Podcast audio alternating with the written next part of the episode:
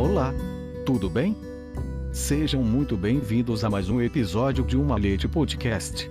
Informativo maçônico, político e cultural. Episódio número 230. Cabala, Maçonaria e a Árvore da Vida. Por irmão Mark Polinier. A Cabala é um sistema de misticismo judaico, provavelmente desenvolvido durante a era do Segundo Templo e baseado na visão de Ezequiel. A anciente história e enciclopédia declara que o Talmud fala de certos rabinos expondo os segredos da carruagem de Deus. Os segredos só podiam ser transmitidos oralmente para alunos selecionados.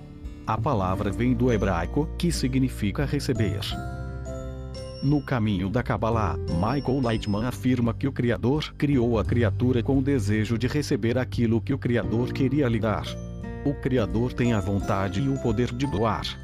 Lightman continua a afirmar que uma pessoa recebe um poder espiritual para igualar a vontade do Criador. Essa equalização é revelada apenas para aquele que não usará o poder para ganho pessoal, mas para conferir o contentamento ao Criador. Três categorias da Kabbalah: 1. Um, aspectos teóricos. 2. Aspectos meditativos. 3. Aspectos mágicos. O teórico trata dos mundos espirituais e das almas. A meditativa lida com estados de consciência. A maioria das pessoas tende a se concentrar no terceiro aspecto, o mágico.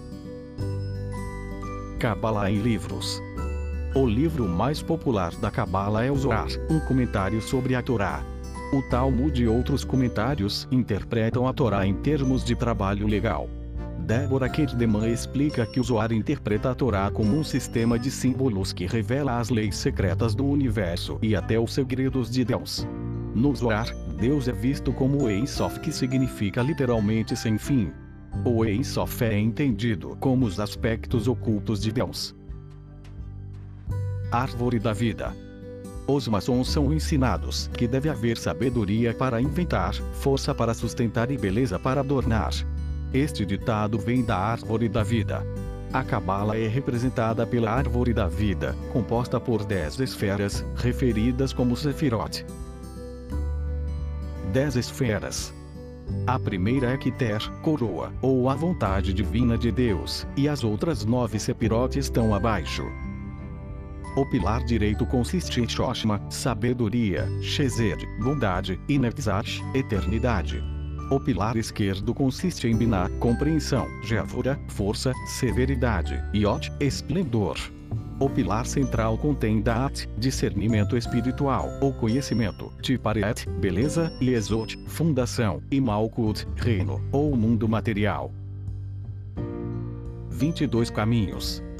Elas estão conectadas por 22 caminhos diferentes, expressando diferentes interações entre as Sefirot reino, fundação, vitória, esplendor, beleza, misericórdia, severidade, sabedoria, compreensão e coroa.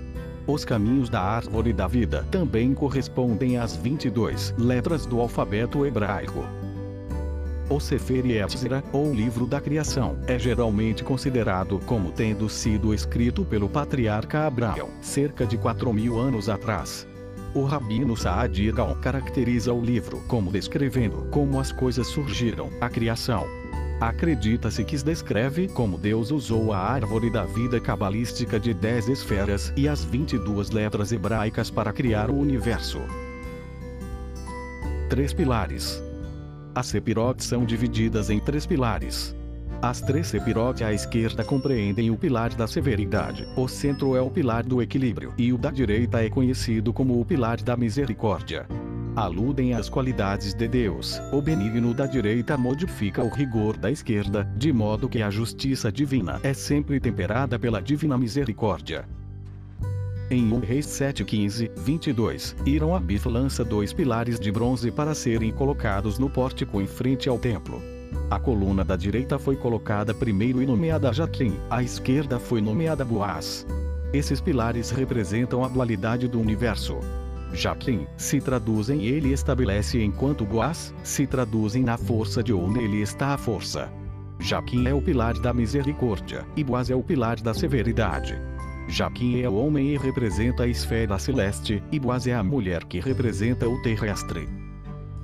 Jaquim e Boaz também tem significado esotérico na Bíblia. Jaquim aparece em Gênesis 46, e Boaz é mencionado no livro de Ruth.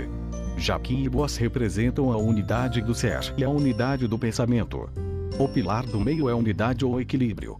A unidade do ser e do pensamento é melhor declarada em Salmos 133, 1, um cântico de ascensões.